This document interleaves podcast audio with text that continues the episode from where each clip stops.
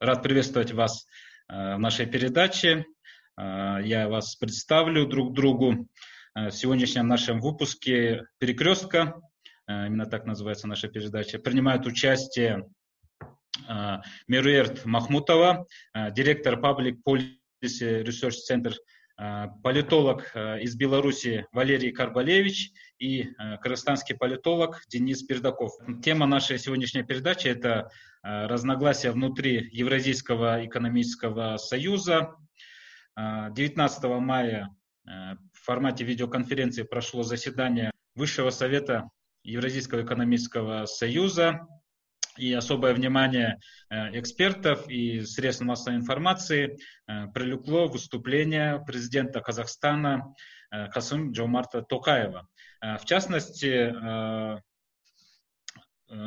президенты стран не приняли стратегию развития на ближайшие пять лет, и Касым Джомарт Токаев увидел в этой стратегии ограничение суверенных прав, если обобщить, конечно. Вот, госпожа Махмутова, э, действительно ли можно сказать, что внутри э, ЯЭС возникли э, какие-то очень крупные разногласия? Ну, на самом деле, на мой взгляд, эти проблемы еще порождены были в момент создания Евразийского экономического союза. Я последовательный противник создания Евразийского экономического союза, потому что э, приступив, э, приняв решение присоединиться к этому союзу, Казахстан ухудшил свои условия со всем миром и улучшил их в отношении только э, Российской Федерации. Ну, про Кыргызстан и Армению говорить не приходится, потому что доли на момент создания Евразийского экономического союза в торговле этих стран, э, в э, международной торговле Казахстана были практически близки к нулю. Э, до создания Евразийского экономического союза Казахстан э, имел одну из самых либеральных торговых политик в мире. Э, она по градации Всемирного банка находилась на шестом месте. И э, приняв решение присоединиться к Евразийскому экономическому союзу, то время он назывался Таможенный союз, в основу которой ложилась тарифная политика. Таможенная политика Российской Федерации и Казахстана в два раза увеличил средневзвешенный тариф. Конечно, э, это не могло не сказаться на ухудшении условий торговли. Э, начиная с момента создания Таможенного союза у Казахстана планомерно увеличивается доля импорта из России, в общем объеме торговли, но при этом экспорт в Россию снижается. Поэтому однозначно для Казахстана это невыгодный союз. Что Но, же тем до не менее... последнего выступления господина Такаева, отмечу, что, к сожалению, эта стратегия не опубликована. На сайте Евразийской экономической комиссии нельзя найти драфт этого документа. Получается, чиновники э, от э, представляющие страны, в значительной мере Евразийская экономическая комиссия представлена Российской Федерации, разрабатывают документы, которые будут определять стратегию стран стран, входящих в Еврозис, на ближайшие пять лет. Поэтому, на мой взгляд, э, выступление президента Такаева э, предостеречь от поспешности при принятии стратегии, которые, э, ну, президент говорит о том, что ущемляет национальные интересы стран. Президент Такаев, в частности, отметил, что Евразийская экономическая комиссия предлагает в случае переговоров стран-участниц с третьими сторонами. Евразийская экономическая комиссия и ее представители должны принимать участие при таких э, двусторонних переговорах. На мой взгляд, э, члены Евразийской экономической комиссии завышают свои полномочия, и на это очень дипломатично и довольно твердо указал президент Такаев. Он отметил, э, кроме того, что такие сферы, как образование, здравоохранение, культура, они будут вне сферы регулирования Евразийской экономической комиссии, Поэтому изначально Казахстан говорил только об экономическом союзе, не о политическом. И каждый раз, когда э, возникают поползновения э, на ущемление национального суверенитета, разумеется, это вызывает неприятие. Поэтому я думаю, что проблемы такие и были, и есть, и будут. Поэтому э, речь нужно вести только о том, что Евразийский экономический союз – это только э, экономический союз. И нужно признать, что экономический союз однозначно невыгодный для Казахстана. Поэтому я думаю, что нашим властям нужно очень четко отстаивать свои страновые интересы. Спасибо. Э, господин Карбалевич. А, я... Э, действительно ли камнем преткновения стал именно этот документ, или все-таки это результат каких-то уже накопившихся проблем и разногласий между Нур-Султаном и Москвой? Насколько я понимаю, непосредственным поводом для того, чтобы отклонить, ну не отклонить, не принять эту стратегию, явился, явились разногласия по вопросу о тарифах на газ. А Беларусь и Армения хотели бы, чтобы эти тарифы совпадали, чтобы был единый рынок энергоресурсов, если говорить проще. А страны, которые являются а, производителями энергоресурсов э, с этим не согласны, а, опять же, по понятным причинам. А, в этом как бы вся, вся проблема. Россия обещала с 2025 года введение единого энергетического рынка, но, судя по всему, она пытается сейчас соскочить от этих обязательств. А, я согласен с предыдущим, предыдущей выступающей о том, что а, изначально в фундамент Евразийского экономического союза были заложены элементы, которые были заложены мины, которые сейчас как бы взрываются. А с самого начала было очевидно, что хоть э, называется этот союз экономически, но э, главное, главный смысл его э, – это геополитический проект. Именно Россия была главным вдохновителем этого проекта, и именно геополитика здесь является главной. То есть с помощью Евразийского экономического союза Россия хотела бы, ну, скажем так, влиять на постсоветское пространство. А понимаете, в чем проблема? Дело в том, что страны, входящие в Евразийский экономический союз, в общем-то, имеют между собой не слишком тесные экономические отношения. Только 13% торговли стран-участниц приходится на, э, на членов этого союза. Это очень мало. Э, в Европейском союзе там эта цифра где-то 65%. То есть, скажем, условно говоря, э, между Белоруссией Арменией, Киргизстаном экономические отношения не очень большие. И страны, э, у которых такие, такой, такой низкий уровень экономических взаимоотношений, в союз не объединяются. А объединение произошло по той причине, что Евразийский экономический союз, вхождение в него, членство в нем является демонстрацией лояльности России. И Россия этот проект строила как геополитический. Поэтому, не достроив один этаж, стали строить другой. Не создав до конца таможенный союз, а, э, стали строить э, зону свободной торговли.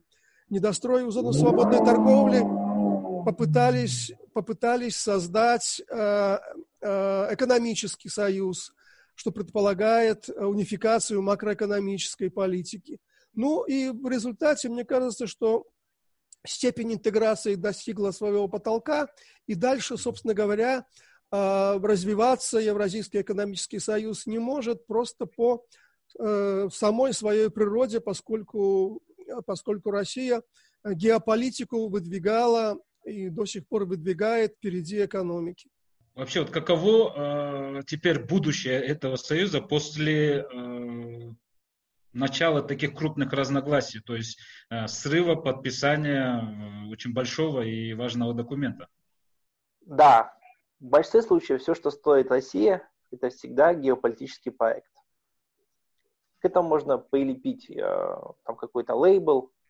Да, в большинстве случаев это крайне не продумано, о чем отметил коллега с Беларуси. То есть вся проблема Евразийского экономического союза это недоинтегрированность на всех ранних ступенях. Мы так и до конца, ну, там, на 99% не создали рынок товаров. Очень много исключений, изъятий, которые постоянно возрастают. У нас не работает рынок капитала. У нас более-менее только работает рынок рабочей силы, то только в основном, например, Кыргызстан, Армения плюс Россия. То есть вот эти постоянно недоинтегрированность – это главная проблема Союза. Да? Это, скажем, такие москвич или Жигули.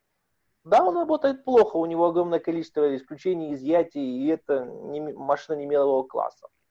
Но огромного количества стран мира нет своих даже «Жигулей». Понятно, все мечтают о, о Мерседесе, но большинство стран мира даже своей такого нет. О чем я говорю? О том, что и даже Беларусь имеет огромный профицит от торговли с Россией своим сельским хозяйством и машиностроителям, которые ну, мало где купят, откровенно говоря. Если говорить о позиции Казахстана, это выгодно для Казахстана. Трансграничная торговля росла по 30% в год. Один или два года. Первые годы, когда вступление. О чем отметил коллега с Беларуси, да, внутренняя торговля в Союзе крайне слабая и замыкается в основном только на Россию. То есть это, по сути, двусторонние отношения. Если говорить о тех противоречиях, которые были в Союзе, они изначально от той схемы. То есть консенсусно пытается решить вопросы, которые находятся а, в ведении национальных суверенитетов. Ни одна страна и ни одна политическая элита в здравом уме, если не случится ни какой-нибудь чрезвычайной, супер чрезвычайной ситуации, никогда не даст свои полномочия над, над, над национальный уровень. Исключение Европейский Союз. Там это происходило через культуру, образование, гуманита, гуманитарку и в целом на, на, скажем так, на сознании ужаса Второй мировой войны. И все понимают, что почему поднимается гуманитарный проект. Ну, потому что без этого огромное количество экономических проектов не работает. А отдельно нужно говорить о том, что, поэтому, что огромное количество экономических проектов не работает просто потому, что там как Союза, потому что нет взаимного интереса, а, есть очень плавающие правила, регулярно меняющиеся. Есть а, и самая главная проблема – это а, суверенитет национальных государств, которые вообще не обязаны исполнять, честно говоря, все предписания Евразийского экономического, экономического союза. А, по сути, это... То есть, угу. То есть из «Жигулей» не получилось построить «Мерседес», как вы э, до этого, да? Да, нет, большинство, опять же, нужно понимать, что в мире есть Toyota, Mercedes, и те четыре страны имеют свои «Жигули» условия. А все остальные страны мира вообще не имеют ничего. Вот мы во втором плохеньком эшелоне, без перспектив вырваться в первый, но слава богу, что у нас вообще есть какой-то эшелон. Какая-то внутренняя торговля есть хотя бы через Россию. Понятно, что нужно каждый день улучшать эти условия, биться там за каждый пункт. Но в целом, да, вот интеграция завязана на том уровне, который есть. Без дальнейшей интеграции, передачи суверенитета она работать не будет. Но никто суверенитет, поэтому свой передавать тоже не хочет. Поэтому появилась и гуманитарная повестка, попытка решить чисто экономические вопросы, ну, с боком. Потому что та же социальная повестка, но если мы говорим о единых там, пенсиях, да, зарплатах, образовании, признании дипломов, с одной стороны, это чисто гуманитарка, с другой стороны, ну, экономические свободы без этого тоже работать не будут. То есть это поэтому, почему я изначально сказал, что огромный комплекс вопросов, как за, минус, сложности, противоречия, местами откровенный тупик, а с другой стороны, да, наработанные связи. Есть огромное количество в мире, которые даже просто не общаются собой, не встречаются, не, не имеют какого-то хотя бы координационного совета, да, который есть там Вильца Яйка. Он слабый, у него нет никаких полномочий, у него нет бюджета.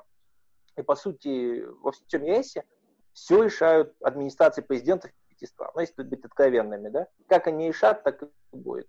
Все остальное это вот так вот, в виде технического оформления. Поэтому вопрос Евразийского экономического союза, его качество, его работы, это вопрос личного. Поднял трубку и позвонил пяти президентов. Вот если у них есть разногласия, не будет это работать. Будет единая позиция, будет реализовываться. Э, ну, позвольте реплику. Да, Я да, хотела развеять э, иллюзии кыргызского коллеги по, про выгоды Казахстана от взаимной торговли. Э, приграничная торговля есть, но она совершенно несущественна. В целом Казахстан и Россия изначально имеют структуры экономики, которые конкурирующие по своему типу. Это не взаимодополняющие экономики. Да, да. И российская экономика, казахстанская экономика, она базируется на экспорте энергоресурсов. И конкурируем мы на одних и тех же рынках. Тот же Китай, та же Европа. Поэтому здесь э, нужно обратить внимание, что экспорт углеводородов и для Казахстана, и для России – это самые важные составляющие валового внутреннего продукта и государственных доходов. Поэтому приграничную торговлю можно развивать и без создания таких интеграционных союзов. Поэтому была бы добрая воля. Поэтому изначально, я думаю, Бразильский экономический союз, он, таможенный союз, как возвращаясь к тому, что для нас важно. Сейчас э, на газовом рынке, э, видимо, будут какие-то очередные изменения, связанные вообще с переформатированием мирового газового рынка. Напомню, что цены на нефть обвалились после того, как Россия и Беларусь не могли договориться по ценам. Видимо, э, газовый рынок тоже сейчас будет значительно меняться, потому что, например, трубопроводы из Казахстана и э, России, которые ведут в Китай, сейчас э, газовые трубы имеют в виду, сейчас на самом деле вот по статистическим данным апреля Китай значительно снизил импорт газа по трубопроводам и на треть увеличил импорт газа сжиженного, сжиженного природного газа и стал импортером номер один в мире. Поэтому сейчас перспективы газового рынка выглядят э, достаточно э, туманно, и я думаю, что дальнейшие разногласия по э, несогласованию взаимных цен, взаимных тарифов, будь то на нефть, будь то на газ, они будут иметь продолжение. Что же говорить о перспективах? Я думаю, прежде всего, этот документ должен быть опубликован для того, чтобы граждане каждой страны могли судить о выгодах или упущениях, которые предлагает этот документ, подготовленный э, канцелярскими работниками Российской экономической комиссии. Поэтому, на мой взгляд, здесь торопиться не нужно. В целом сейчас мировая пандемия породила кризис в каждой стране, члене Евразийского экономического союза. Поэтому я думаю, что сейчас странам нужно прежде всего решать внутренние проблемы, не стараясь усугубить проблемы какими-то взаимными обещаниями э, по углублению интеграции. На самом деле и те договоренности, которые были достигнуты, не работают. Есть немало препятствий для э, проникновения товаров, работ, услуг на взаимные рынки. Например, регулярно э, Роснадзор препятствует импорту наших, э, для нас это экспорт, наших товаров Э, на рынок Российской Федерации. Поэтому, Ровно такие же разногласия есть у Кыргызстана с Казахстаном. Да, безусловно. Поэтому mm-hmm. прежде всего нужно решать эти вопросы э, на достаточно техническом уровне. В чем проблема? Не стараясь э, возлагать новые обязательства на страны членов, при том, что те обязательства, которые были оговорены, они не работают или чаще всего не привели к положительным результатам. Э, господин Карбалевич, вот как вы считаете, э, разногласия часто возникали, э, разногласия часто возникали в основном между Россией и Белоруссией. Президент Беларуси неоднократно жестко высказывался по поводу некоторых скажем, договоренностей или недоговоренностей. А почему сейчас такой вот, ну, грубо говоря, демарш возник именно со стороны э, Казахстана, президента Казахстана? А, мне трудно судить э, насчет позиции президента Казахстана, а, но я бы сказал так, что вот от принятия либо непринятия вот этого очередного документа в рамках Евразийского экономического союза – союз, так сказать, и не погибнет, и не, не начнется его взрывной рост, я бы не надеялся на чудодейственную силу каких-то документов. А я бы хотел обратить внимание, что для Белоруссии Евразийский экономический союз, он как бы не имеет особого значения, потому что все те правила, все те принципы функционирования экономик двух стран, они прописаны в документе о создании союзного государства Беларуси и России. И в Евразийский экономический союз Беларусь вступила, э, в принципе, исходя из твердого обязательства России через какое-то время э, допустить создание единого энергетического рынка. Ну, грубо говоря, Беларусь вступила в Евразийский экономический союз, надеясь на то, что в скором времени Беларусь будет получать российский газ и нефть по внутрироссийским рынкам, э, внутрироссийским ценам. Именно как бы вот этот пряник, э, эту морковку и с помощью этого притянули Беларусь в Евразийский экономический союз. А теперь оказывается, что Россия хочет, э, ну, скажем так, отказаться от всех своих обязательств. И вот то, что э, с 25 года должен заработать единый энергетический рынок, вот сейчас Россия это свое обязательство поставила под сомнение. И поэтому э, белорусская сторона говорит, извините, так, а, собственно говоря, ради этого-то мы и уступали в Евразийский экономический союз. А если сейчас эта морковка исчезла, то особого смысла дальше, собственно говоря, находиться в этом союзе и, и, и нет необходимости и любые, любые наднациональные органы будут работать под диктовку России. Все это понимают. И в этом принципиальное отличие Евразийского экономического союза от Европейского союза, где нет доминирования одной большой страны над всеми другими. И второй момент, на который я бы обратил внимание. В Евразийском экономическом союзе в основном объединяются, скажем, государства с авторитарными режимами. Авторитарные режимы очень не любят делиться своей властью с кем бы то ни было. И они, понятное дело, не хотят передавать свои полномочия каким-то наднациональным органам. Трудно представить, скажем, что белорусский руководитель Лукашенко откажется от своей экономической политики в сфере налогов, там, э, определения, так сказать, дефицита бюджета, там, определения уровня инфляции и так далее – это, это для него свято, я думаю, как и для других э, лидеров пост, постсоветских государств. Но тем не менее об этом открыто заявили только президент Беларуси и президент Казахстана. Ну, то, что мы слышим, э, я думаю, мы слышим ведь не все. Э, есть закрытые какие-то заседания, где, я думаю, тоже об этом говорилось. Э, Денис, Действительно ли разногласия возникли из-за того, что э, страны не хотят э, делиться своим суверенитетом? Да, это ключевая проблема. Давайте даже mm-hmm. скажем не так, да? Вот очень верно отметил э, белорусский коллега наш. Э, тип власти во всех, там, ну, скажем, четырех странах из пяти, или три с половиной, если правильно говорить, да, из пяти, он очень специфичный. И этот тип политической элиты никогда и никому не передаст свои полномочия, которые у них есть на национальном уровне. Это вот их пять земли, они ее в 90-е получили, де-факто приватизировали, это их собственность. Поэтому вот, вот об этом сломалась вся интеграция. Все остальное слабая евразийская комиссия, без полномочий, без денег, нежелание решать абсолютно технически, ну, то есть нежелание.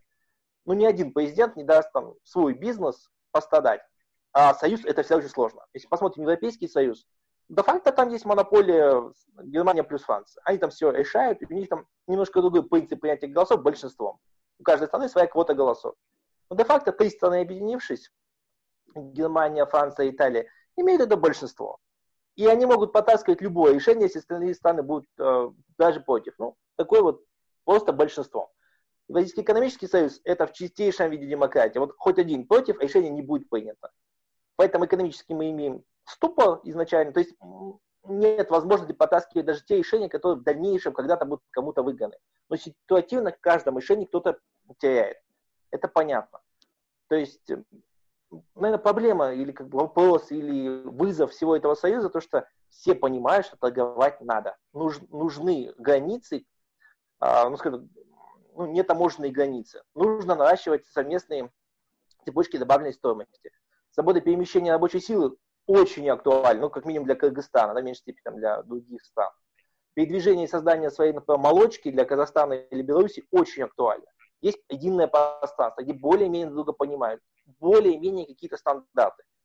Да, но тем не менее возникает очень много разногласий именно по поводу э, экспорта товаров. Вот в частности между Кыргызстаном и Казахстаном, да, даже в истории есть случаи, да? когда это соседнее, Никто более крупное доверяет, государство устраивало блокады. Ну, область не то, что более крупная, она просто на нашем пути лежит. Была бы Беларусь, да. я бы, мне кажется, могло получиться то же самое, если честно. Да.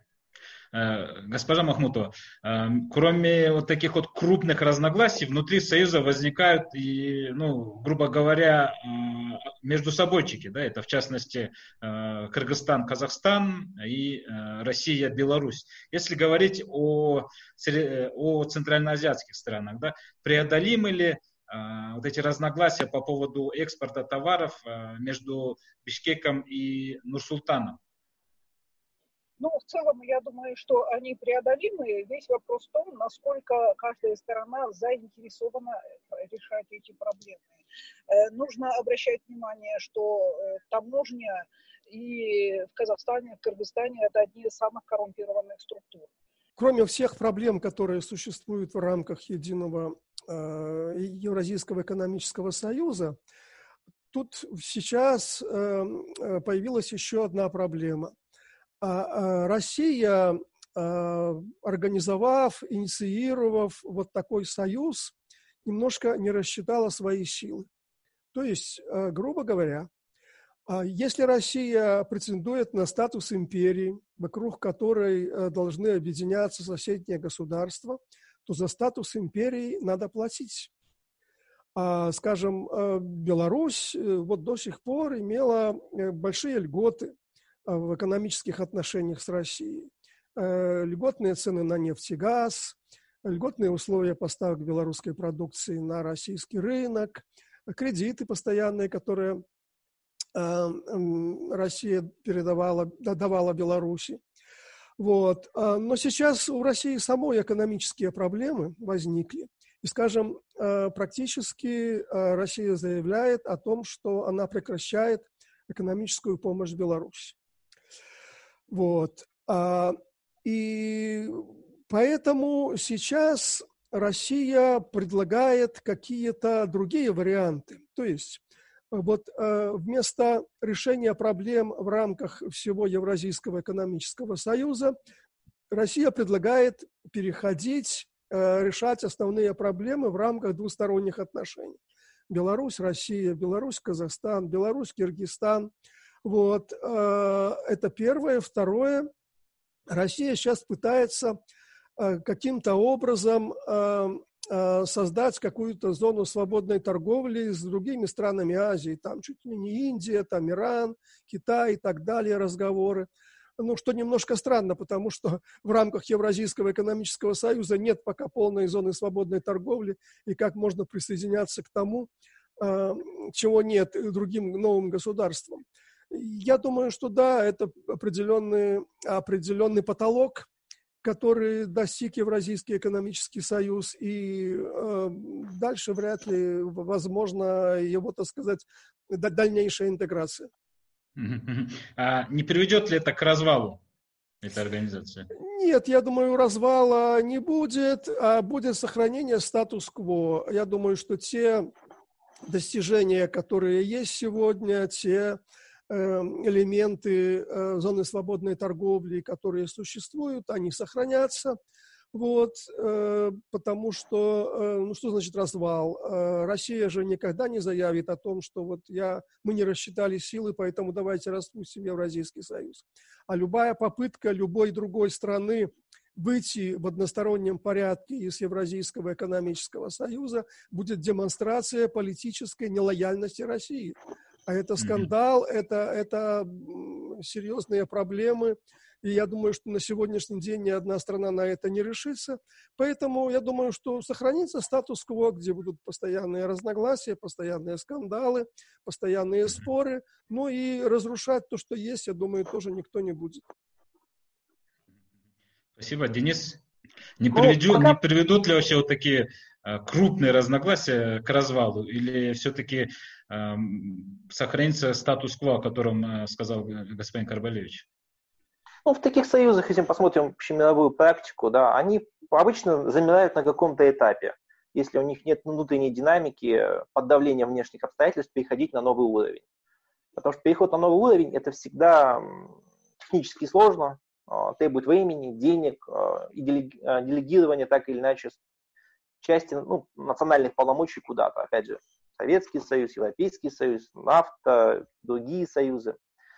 А, поэтому, ну, самое страшное, что грозит этому союзу, окончательно выводится в СНГ, то есть, по сути, консультативный только орган.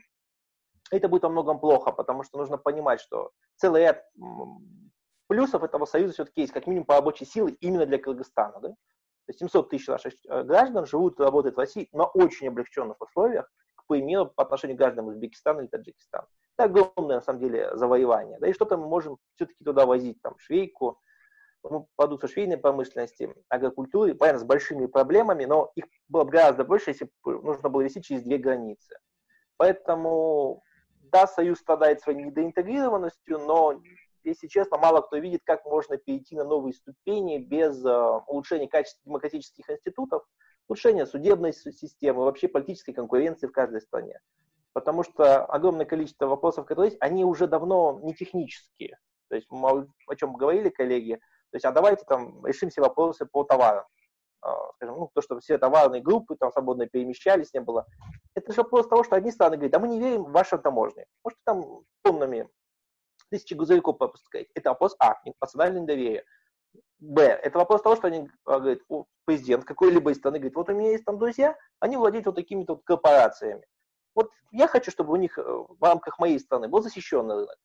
И причем здесь Евразийская экономическая комиссия? Причем здесь, не знаю, любой инвестор или бизнес из ЕАЭС, Европейского Союза или даже США? Это ни по чем, потому что вот это вот э, рынок, скажем так, охотничьи угодья бизнеса друга президента. Все. И все понимают, ну, вроде как технический момент. И да, они должны решаться. Вопрос в качестве, опять же, политических институтов, политической конкуренции. Мы уперлись в это. Я вообще, честно говоря, удивлен, насколько мы далеко зашли, да? То есть рывок был колоссальнейший, на самом деле.